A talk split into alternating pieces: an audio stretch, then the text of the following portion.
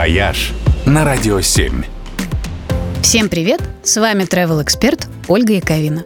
В эту субботу, 2 декабря, исполняется 100 лет со дня рождения великой Марии Каллас. И в честь такого юбилея у певицы, которую при жизни называли не иначе как La Divina, богиня, наконец-то появился свой музей.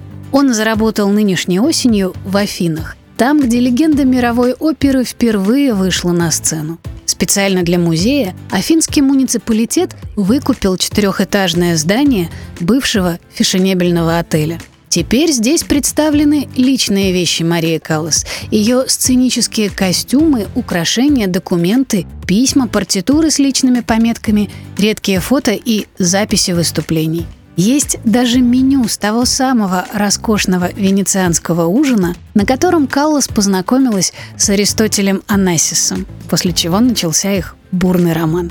Коллекцию для музея собирали более 20 лет.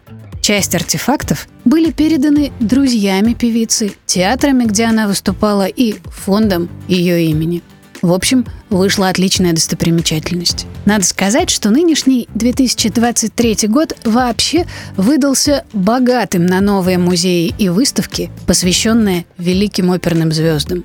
В частности, в Неаполе этим летом открылся музей Энрико Каруза в 150-летнюю годовщину со дня рождения великого итальянского тенора. А в России большой подарок получили почитатели Дмитрия Хворостовского – Персонального музея у сибирского баритона пока, к сожалению, нет.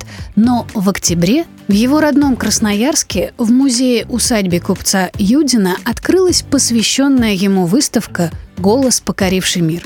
И на ней, помимо всего прочего, представлены детские вещи, фото из семейного архива и ранние записи, переданные семьей Хворостовских и никогда прежде не выставлявшиеся – Выставка будет действовать до конца декабря. И у вас еще есть возможность ее увидеть. «Вояж» только на «Радио 7».